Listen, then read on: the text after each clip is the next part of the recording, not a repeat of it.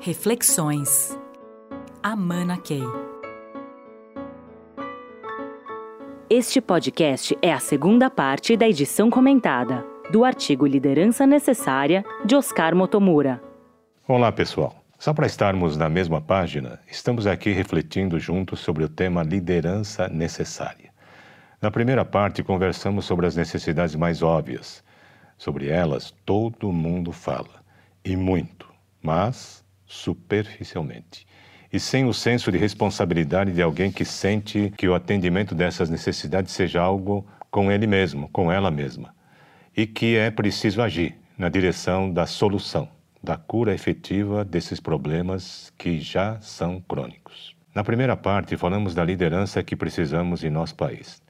Pessoas que não só falem inteligentemente dessas necessidades não atendidas, mas que consigam ir além, muito além, consigam sair dos diagnósticos e críticas e usem sua genialidade para criar soluções inéditas, diferentes, inovadoras, que funcionem, que deem resultados, resolvam. Mais do que isso, pessoas, líderes que façam acontecer.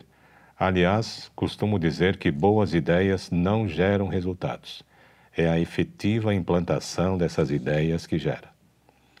Hum.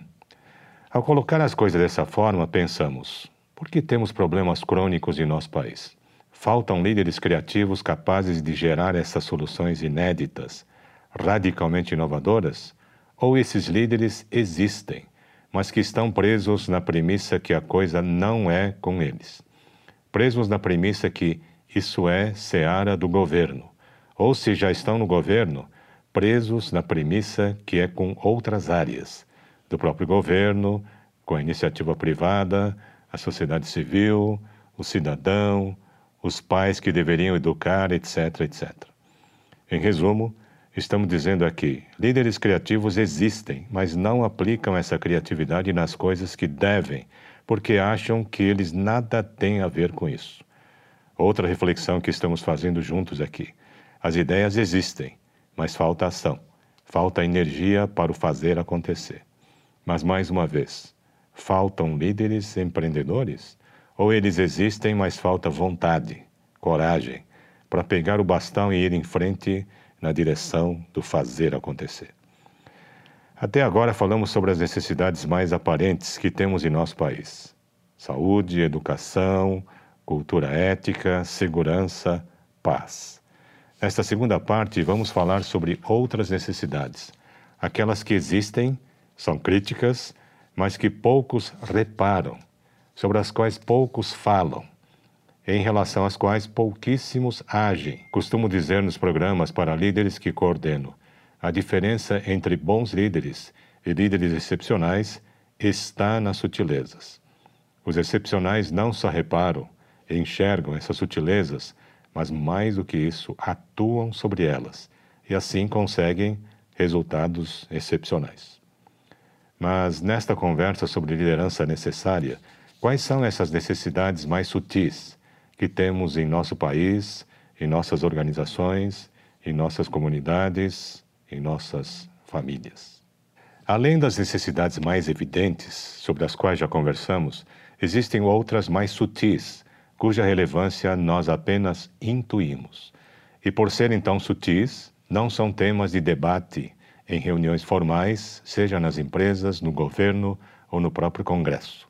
Em suma, não alocamos energia e recursos para lidar com essas necessidades consideradas pouco objetivas, mas subjetivas. Daí quase não existirem líderes dedicados a atendê-las. A partir de agora, vou dar alguns exemplos dessas necessidades que, se atendidas, poderão assegurar o índice de bem-estar maior da sociedade e uma evolução mais consistente do todo. O primeiro exemplo é, sobre o qual gostaria de falar é sobre a necessidade de participação. É a necessidade que as pessoas têm de contribuir com a evolução do seu entorno, de fazer diferença, de se reunir em mutirão, de construir algo maior, de fazer. Necessidade de participar. De participar até da definição das regras do jogo, das próprias leis que regem as relações entre as pessoas, e não só simplesmente se submeter a elas. De ajudar a aprimorar as leis que definem o que é justo, de aperfeiçoar a aplicação dessas leis pelo espírito que motivou a sua criação e não pela interpretação de sua letra, de transcender as armadilhas criadas pela burocracia dos processos, de participar de igual para igual na busca da eliminação de todo tipo de desigualdade, de todo tipo de injustiça, alta participação, até nos fazendo aproximar cada vez mais de uma democracia direta, em vez de permanecer em zonas de auto-engano numa democracia representativa cheia de distorções e que visivelmente deixa muito a desejar. Nestes tempos em que a internet permite um nível de participação direta jamais imaginada, temos sim condições de atender plenamente essa necessidade mais sutil de participar. Onde estão os líderes que poderão atender essa necessidade mais sutil, mas tão básica numa democracia? Observe que estamos aqui falando não só de algo desejável, mas de algo absolutamente necessário. Estamos falando de cidadania, da necessidade de exercer cidadania, não mais somente por voto, hoje é algo absolutamente superado e reducionista. Está evidente que o atendimento dessa necessidade tão básica numa democracia não virá do próprio sistema vigente, não virá de um governo eleito por meio de um processo viciado, manipulativo e distorcido. Não virá de pessoas corruptas e corruptíveis, de pessoas que buscam tão somente o melhor para si e não para o bem comum. As manifestações de rua, o povo indo às ruas, é só um sinal de que falta participação em nosso país em nossa democracia.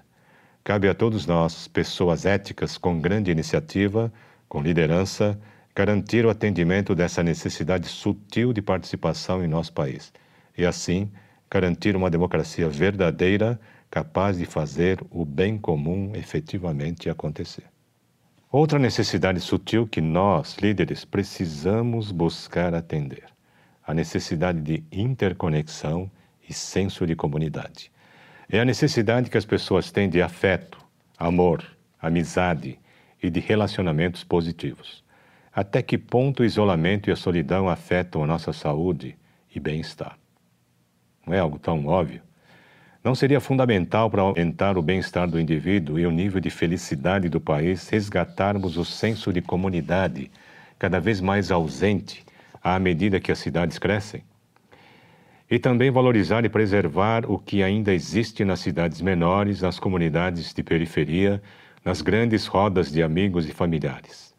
Não seria também fundamental ver a natureza como a própria essência da concepção de comunidade? Afinal, o ser humano, como todo ser vivo, é parte da própria natureza. De que forma o resgate do senso de comunidade levaria ao resgate do espírito democrático e do conceito de sociedade que toma conta de si mesma, com efeitos extraordinários na educação das crianças, educadas pela comunidade, na saúde da população, um cuidando do outro, e no desenvolvimento de uma cultura de paz, cooperação plena, ajuda mútua, solidariedade. Aqui seria importante destacar que o senso de comunidade está no centro de uma democracia que maximiza a participação dos cidadãos. É o coração da democracia. Onde estão os líderes capazes de atender esta necessidade sutil que está tão presente em nossa sociedade? Onde estão os líderes designers que estão prontos para ajudar a desenhar uma nova forma de democracia que resgate esse senso de comunidade tão inerente à sua essência? Onde estão os líderes empreendedores que estão prontos para fazer acontecer esse design genial, tendo por foco a efetiva realização do bem comum? Essa transformação é responsabilidade de governantes ou da iniciativa privada? Ou seria de cidadãos deste país, estejam na área pública ou privada? Aliás, não somos todos da área pública na medida em que todos nós precisamos ser éticos e trabalharmos com foco no bem comum? Além da necessidade de participação, de afeto, amor, amizade, que vem pelo senso de comunidade, há a necessidade de evolução do nível de consciência. Essa é a terceira necessidade sutil é, deste conjunto de exemplos que estamos dando aqui. É a necessidade que as pessoas têm de buscar sabedoria de compreender a vida em seu sentido mais amplo e mais profundo. À medida que as pessoas passem a entender como a sociedade vem funcionando e como funcionam os jogos da economia, dos negócios, da política, elas passam a querer entender também a si mesmas e o próprio jogo da vida. Com essa compreensão mais ampla, começam a dar mais sentido a tudo que vivem, seja no trabalho ou na vida pessoal. Assim, passam naturalmente a ter melhores condições de se tornar líderes e a colaborar com a sociedade. Para que essa elevação da consciência seja possível, é preciso assegurar a todos uma educação voltada para uma compreensão refinada de como o ser humano pode atingir sua plenitude física, mental, emocional e espiritual, vivendo o dia a dia de forma construtiva e ética, sempre a serviço do bem-estar do todo maior. Uma educação fora do meramente lógico e racional que somente as humanidades e as artes têm condições de viabilizar. Agora imaginem pessoas sem esse nível de sabedoria, de compreensão de como o todo da vida funciona, em posições de liderança. Simplesmente entram nos vários jogos ao redor e são altamente manipuláveis pelos jogos de poder, pelos jogos criados pela corrupção dos valores mais essenciais da vida. Imagine os efeitos disso para o bem-estar da sociedade como um todo até que ponto o que vemos de inversão de valores em nossa sociedade decorre de uma educação equivocada em todos os níveis, inclusive no nível superior, onde o foco não está na evolução do nível de consciência, na evolução do nível de sabedoria, mas em competências profissionalizantes para atender necessidades já distorcidas pela base.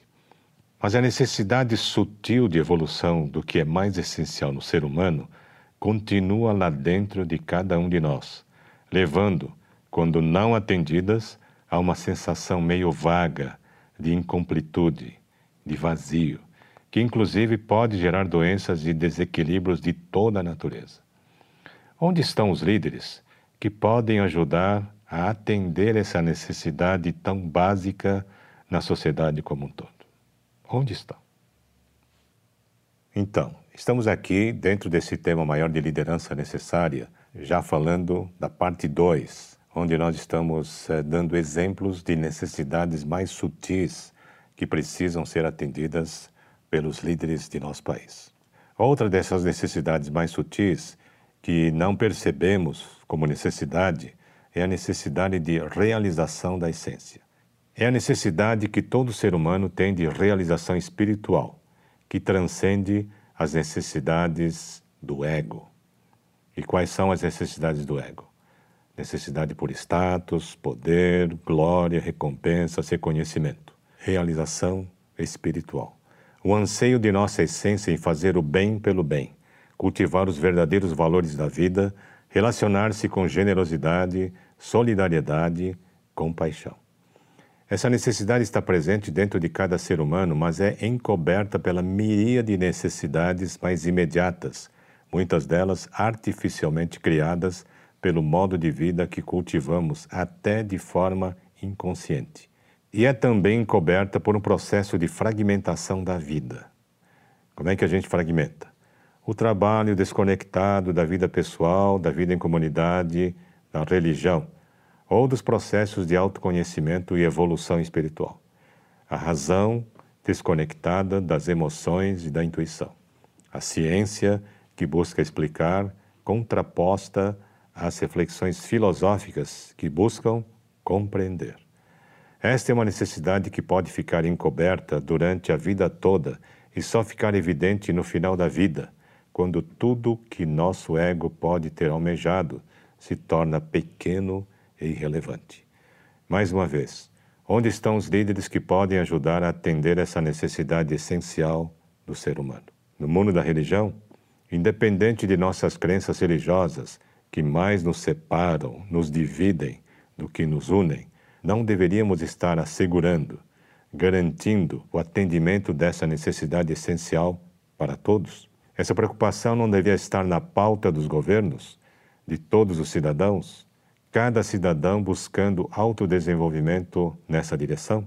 mas também ajudando todos ao seu redor nesse sentido, independente da separação que as religiões e crenças diferentes possam impor? Não existiria algo aqui para evoluir radicalmente para realizarmos o conceito de bem comum de forma mais ampla possível? Nossas próprias crenças não deveriam estar evoluindo com o tempo? O próprio conceito de um Deus onipotente e punitivo que leva até a guerras santas não deveria ser substituído por um Deus amoroso que representa a própria energia da vida em seu sentido mais amplo?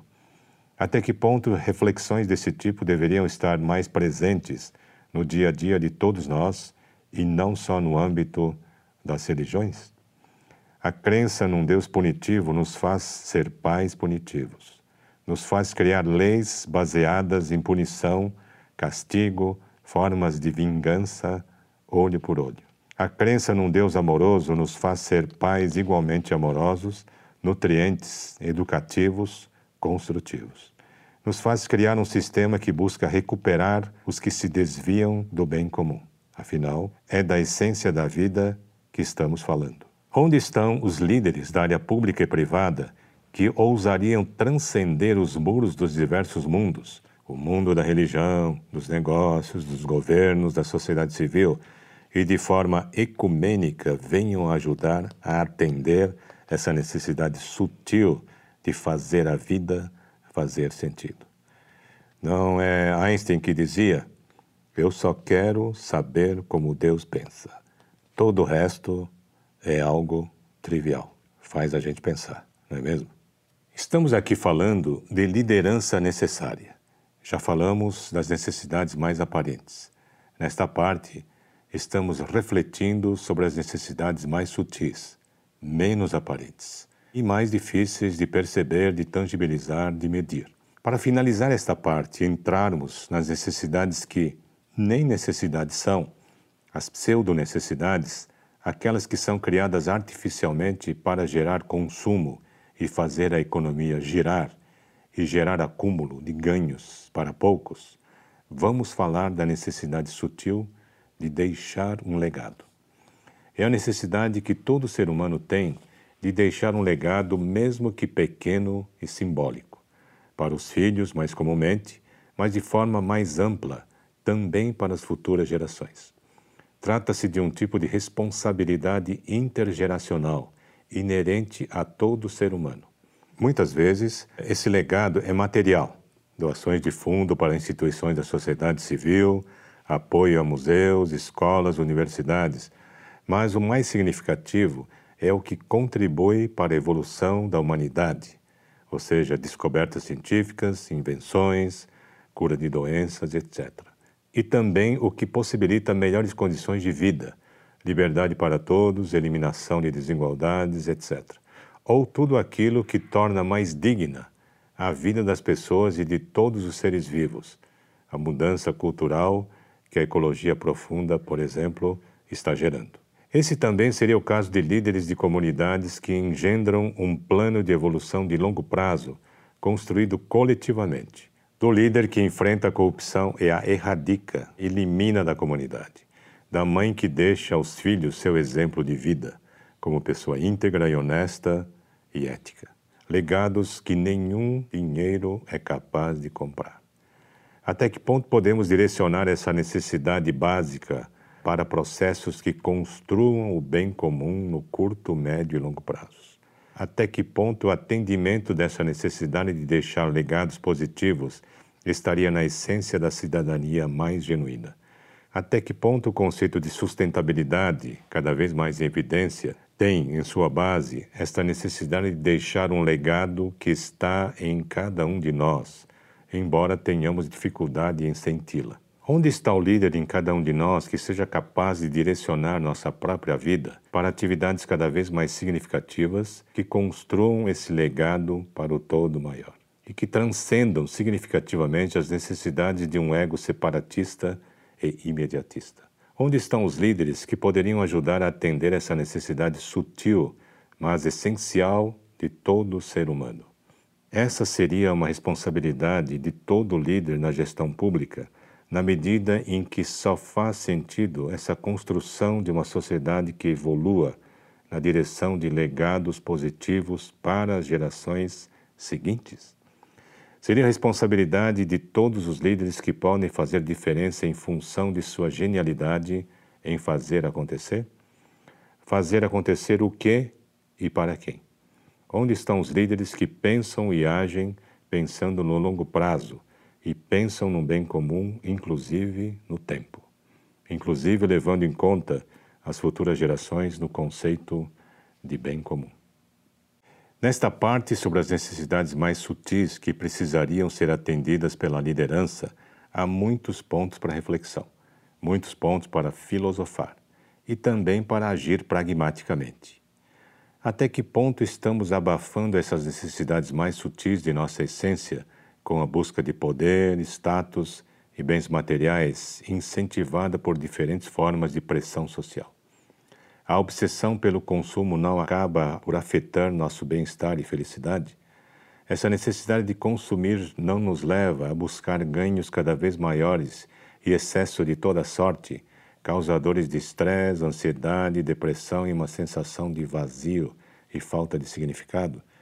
Não seria exatamente a satisfação das necessidades não materiais e mais sutis aqui mencionadas que daria significado a tudo que fazemos e proporcionaria à nossa vida um eixo capaz de nortear nossa evolução rumo ao que é mais essencial e verdadeiro?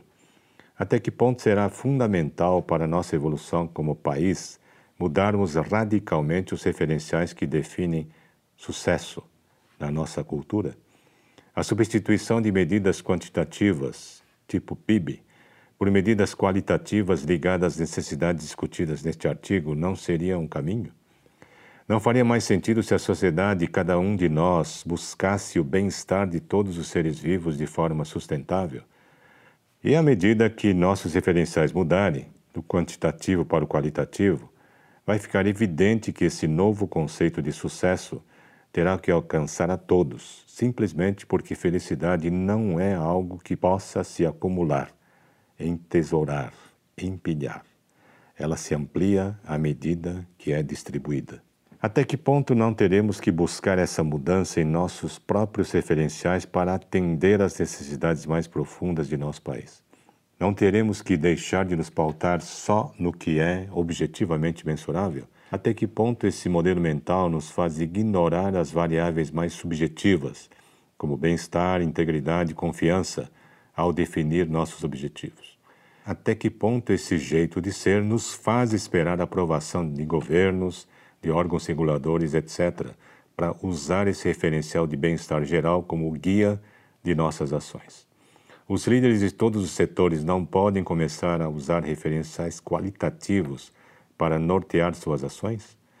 Desse modo, não iriam se tornar naturalmente mais compassivos, humanos, empáticos, eficientes, também porque eles próprios estariam mais felizes e centrados?